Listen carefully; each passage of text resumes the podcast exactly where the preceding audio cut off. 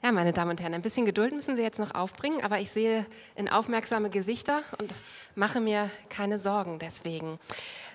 Ich habe ähm, mit, den, mit Joachim Kalker und Ulrike Etschmidt im Vorfeld telefoniert und wir sprachen schon über die Bedeutung von Stuttgart, ich insbesondere mit Ulrike Etschmidt und ähm, über die Frage von Hinterlassenschaften und die Bedeutung von Hinterlassenschaften für das Schreiben. Und Sie können sich denken, dass ich ähm, mir wünschen würde, dass Joachim Kalker und Ulrike Etschmidt miteinander sprechen heute Abend.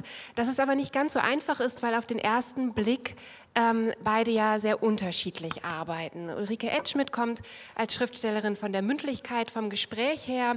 Sie ähm, findet ihre Stoffe im autobiografischen Raum, im Raum der jüngeren Vergangenheit ähm, Joachim Kalker ist ein Leser durch und durch und im besten romantischen Sinne, ein Leser, der ähm, Lektüren aufgreift, weiterschreibt, weiterdenkt, also auch von der Schriftlichkeit aber kommt und der sich in ähm, verschiedensten Jahrhunderten bewegt und in verschiedenen Sprachen auch.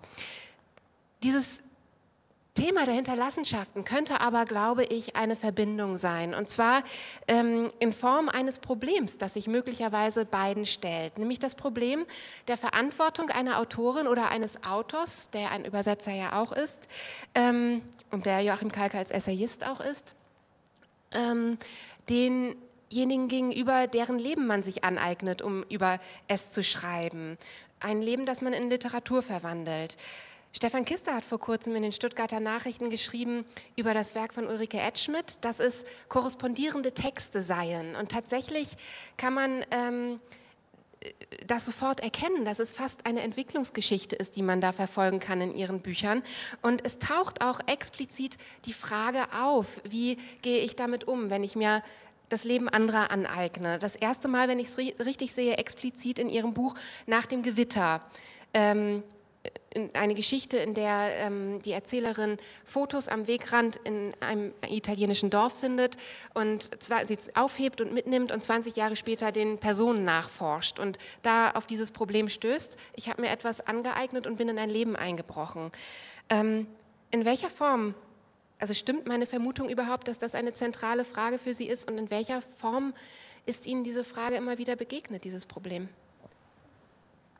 Das ist auf jeden Fall eine zentrale Frage, war es eigentlich auch schon in meinen früheren Arbeiten, als ich aus Gesprächen Texte geschrieben habe, weil ich äh, die Texte auch alle von den Frauen, das waren Frauen von Schriftstellern, auch, äh, sie mussten die loslassen können. Und ich hatte die Texte geschrieben. Und es war eine Gratwanderung.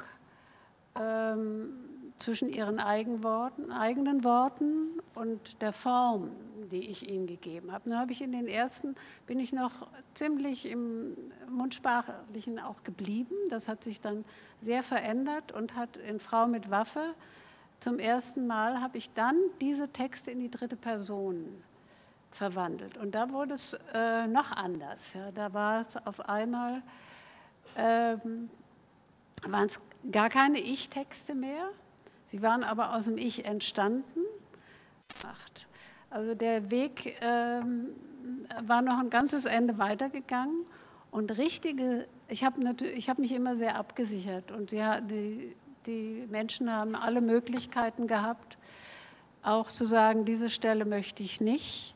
Und es gab sehr viele Stellen, die, die ich gerne äh, gehabt hätte die aber zu nah und zu offen und zu die, die Gestalten zu verletzbar gemacht hätte. Und damit musste ich mich damals schon immer auseinandersetzen. Ich habe also nichts tun wollen, was sie verletzt und bloßstellt. Im Gegenteil, ich wollte eigentlich so etwas wie einen Mantel um sie herumlegen, um sie auch zu schützen mit meinen Worten. Und das wurde aber zum richtigen Problem bei diesem Buch, was Sie eben erwähnt haben, nach dem Gewitter. Weil da waren, das waren Fotos, auf denen, die ich wirklich nach einem Gewitter an einem Straßenrand gefunden habe. Es waren negative, Farbnegative von Hochzeiten, wie ich irgendwann feststellte, als ich mir das genauer angucken konnte. Und dann bin ich hingefahren und kam fast 20 Jahre später eine Frau aus Berlin und habe die Menschen gesucht, die auf diesen Fotos zu sehen sind. Und ich wollte rauskriegen, wie kommen diese Fotos an einen Straßenrand in der Toskana. Und ich habe mir diese Bilder so genau angeguckt, immer mit der Lupe, und ich habe ganz viele Geschichten da drin gefunden, wie sich die Menschen, die auf dem Foto selber waren, ihre eigenen Fotos nie angeguckt haben. Ne? Ich habe mir auch eine Geschichte dazu erzählt und dann die wahre Geschichte erzählt. Also das, was ich bei meinen Begegnungen rausbekommen habe. Und ich hatte ungeheure Skrupel auf einmal. Ich habe gedacht, ich gucke mir jetzt seit 20 Jahren Gesichter an, die haben sich verändert. Und die wollen gar nicht, äh, dass ich sie so genau angucke. Was mache ich da eigentlich? Und dann wollte ich diese Fotos nur noch loswerden. Ich wollte die eigentlich den Menschen geben und sagen, auf Wiedersehen, ich habe die gefunden, das war's. Aber die Begegnung war unglaublich kompliziert auf einmal. Es, es war eine fast kriminalistische Geschichte am Ende, weil äh, zwischen uns stand dieser Akt, dass ich etwas aufgehoben habe am Straßenrand, was mir nicht gehörte, und sie gar nicht wussten, dass das am Straßenrand gelegen hatte. Und die Frage, wie es dahin gekommen ist, selber auch nicht aufklären konnten. Und da äh, habe ich zum ersten Mal gedacht, ich gehe da zu nahe dran. Ja, also ähm, eigentlich ähm, gibt es da Grenzen. Mit Gesprächen, die man aufzeichnet und in Geschichten verwandelt, kann man Menschen auch vernichten, haben Sie mal ganz ja, radikal ja, in ja, einem ja. Interview gesagt. Nun würde man bei Ihnen, Joachim Kalka, als erstes mal denken, Sie sind in der glücklichen Lage, dass Sie erstmal Vermittler sind als Übersetzer.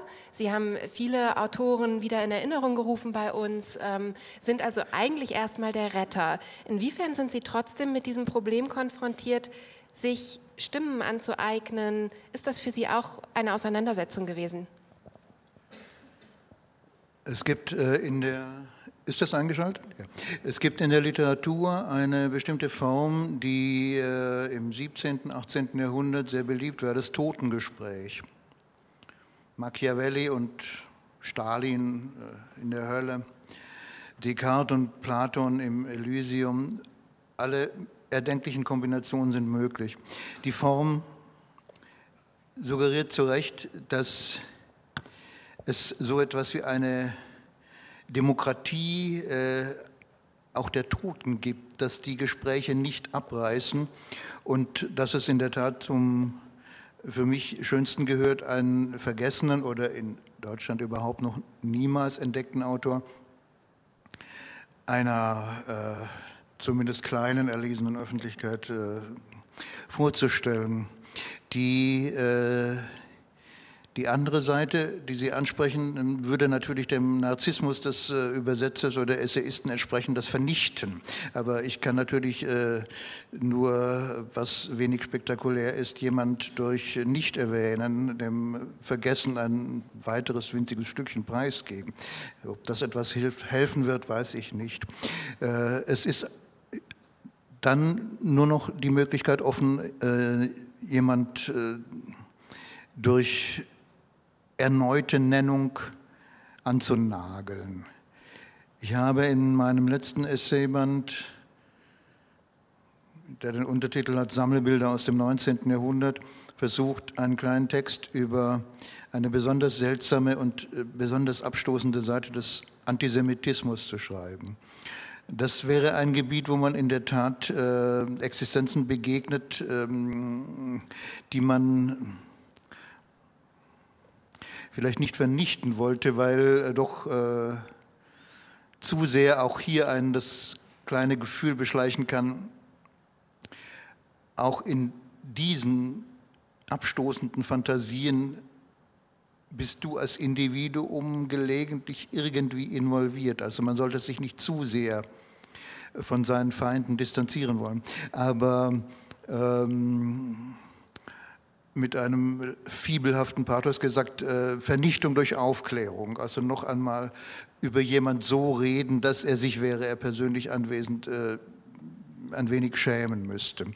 Aber äh, ich ähm, verstehe die Brücke, die Sie hier schlagen wollen. Im Grunde äh, ist mein Metier eher so das ähm, grenzenlos libidinöse des Ausstellens von äh, Sachen, die ich wunderbar finde. Autoren oder Zitaten oder kleinen Fundstücken oder Zusammenhängen oder ja, äh, wenn ich noch einen Titel eines Essaybandes zitieren darf, Die Katze, der Regen, das Totenreich.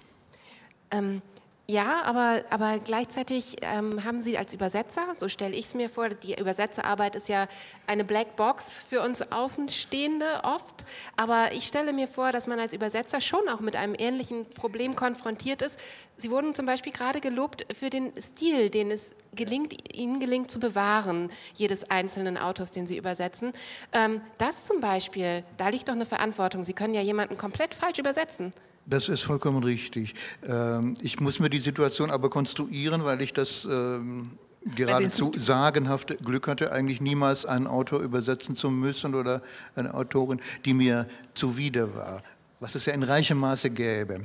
Ähm, da, äh, da würde man in der Tat vor dem moralischen Dilemma stehen, dass man jetzt äh, sein Bestes äh, äh aufbieten muss, um eine ungeliebte eitle, dummes Zeug redende Stimme äh, richtig übersetzen zu müssen. Also der gute Übersetzer müsste sich daran bewähren und auch hier äh, sein Bestes dazu tun, ähm, um dieser dieser blöden Stimme ihre authentische Blödheit zu belassen. Der, Grenzfall ist äh, vielleicht nicht nur amüsant, sondern äh, führt tatsächlich äh, in das Zentrum dessen, was man übersetzend tun muss, mit großem Respekt vor den Nuancen einer Stimme, das richtig wiederzugeben.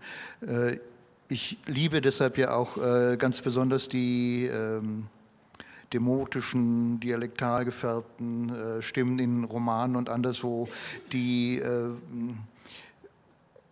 fast bewusstlos und ohne große intellektuelle Brillanz, aber mit äh, Aufbietung der ganzen äh, in einer Alltagssprache sedimentierten Würze und Schlagfertigkeit sich äh, äußern können. Da ist es nun sehr schwierig, äh, die Enden zu das, was im Englischen oder Französischen ablaufen muss. Aber das ist vielleicht dann die Nagelprobe.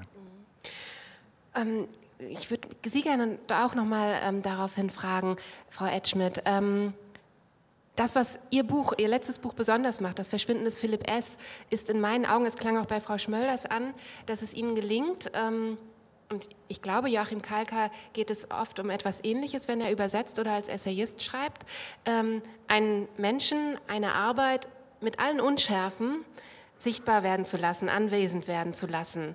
Ähm, nun waren wir gerade beim Aspekt der Sprache. Wie, wie gelingt Ihnen das? Also wie, wie geht das? Wie schafft man das? Gibt es da bewusste Mittel, ähm, diese Anwesenheit herzustellen? Wenn ich das wüsste, also, wenn ich das wüsste, hätte ich nicht immer wieder die gleichen Probleme. Aber ähm, Natürlich hat man, also wenn man seine eigenen Texte dann auch nochmal liest, sieht man, die sind in einer bestimmten Weise geschrieben und das gehört auch zu einem. Aber wenn man schreibt, äh, beschäftigt man sich gar nicht so sehr damit, sondern es geht eigentlich um das, wir haben kurz vorhin darüber gesprochen, bei der eigenen Wahrheit zu bleiben. Und der eigenen Wahrheit äh, ähm, also ich glaube, ein wichtiger Weg ist, der auch sehr skeptisch gegenüberzustehen und auch sehr kritisch zu sein. Und ich kann eigentlich also über mein Schreiben, eine, eine der wesentlichsten Dinge bei meinem Schreiben ist das Wegstreichen.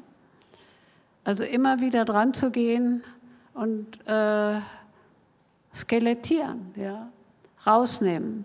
Überflüssiges rausnehmen und Luft zu lassen drumherum. Das ist zumindest mein Wunsch, dass ich das schaffe. Ob ich das immer schaffe, ist eine andere Sache, aber daran arbeite ich sehr. Und gar nicht zu sehr ähm, zu sagen, ich habe jetzt einen bestimmten Stil und den möchte ich jetzt auch ausformen und beibehalten und noch weiter, noch subtiler machen und so etwas. Es geht immer um diese innere Wahrheit. Und da hat nun jeder seinen eigenen Weg. Deshalb kann ich das auch nur eigentlich so beschreiben, dass ich immer wieder wegnehme. Die innere Wahrheit, wie ist, äh, sieht die aus des Übersetzers Joachim Kalker? Gibt es da dann je nach Autor, den Sie gerade übersetzen, verschiedene Wahrheiten oder haben Sie schon eine eigene Sprache als Übersetzer auch? Oder darf das nicht sein? Diese eigene Sprache wäre dann das, äh, was man unbedingt wegnehmen müsste, äh, gerade wenn es einem besonders gut gefällt. Wir sprachen vorher kurz darüber und mir fiel ähm, diese schöne Äußerung von Walter Benjamin ein in seinen Ratschlägen für Schriftsteller. Wenn dir etwas besonders gut gefällt, streich es weg. Äh, das ist der kleine Narzissmus, der beim Übersetzer eben besonders drakonisch verfolgt werden muss. Es sollte ja, sollte nur das dastehen, was dasteht. Die Versuchung, äh, oben auf die Sahnetorte noch eine kleine eigene kandierte Kirsche draufzulegen, muss der, muss der, dieser Versuch muss der Übersetzer widerstehen. Während äh, ich mir jetzt ähm, bei dem, was äh, Frau Oetschmidt gerade sagte, dachte, in der essayistischen Tätigkeit ist es bei mir gerade andersrum, äh, da ist man ja, oder ich bin es jedenfalls Sammler. Das baut sich auf wie ein Korallenriff und man findet noch eine glückliche Wendung und noch eine kleine Illustration und dann, äh, dann ist man fertig. Also äh, es gibt äh, einen, wie Mörike in einem wunderschönen kleinen Gedicht gesagt hat, im Atemholen sind zweierlei Gnaden, die Luft einziehen und sie wieder entladen. Also, äh, dass äh, man einerseits äh, erleichtert ausatmet, dann wieder genussvoll einsaugt. Diese, hochtrabend gesagt, Dialektik ist natürlich bei jeder literarischen Produktion da, aber ich glaube, das überaus bewundernswerte Öre von Frau Edschmidt, das nun durch diese doppelte Preisvergabe kennengelernt zu haben, ich äh, zu den besonderen Vorzügen des Gotthardpreises zähle, ähm, illustriert äh, in besonderem Maße die eine, die eine Tugend, also die äh, äußerste luzide Sparsamkeit bei der Montage der Erinnerungsstücke, während ähm, ich eher zu einer gewissen ähm, barocken Überraschungsstrategie neige. Nicht als Übersetzer, als Essayist. Jetzt sind wir. Ich wollte ja. dazu noch was sagen. Ähm, mir ist das eben noch eingefallen. Ich näher mich eigentlich meinem Sujet erstmal über die unwichtigen Dinge. Die unwichtigen Dinge sind eigentlich erstmal mein Leitfaden. Und da gibt es etwas, mein Sohn hat mal einen Aufsatz in der Schule geschrieben und äh, sollte über, ich glaube, über Traven und er sollte die wichtigsten Zitate aus irgendeinem Buch äh, sollte er ans Ende seines Aufsatzes setzen. Und er hat die unwichtigen Zitate hinten dran gesetzt. Also, nach seiner Meinung oder nach Meinung der Lehrerin oder des Lehrers? Zum Beispiel ein Wort aber oder es wird bald regnen oder so etwas. Und äh, das hat mir sehr gut gefallen, ja? weil die unwichtigen Zitate einem oft wirklich den Weg weisen ja, zu etwas. Und das, was so wichtig ist und auch so als so wichtig betrachtet wird, das meide ich erstmal. Ich glaube, das gilt äh, zumindest mal grundsätzlich, ja, wenn man sowas sagen kann.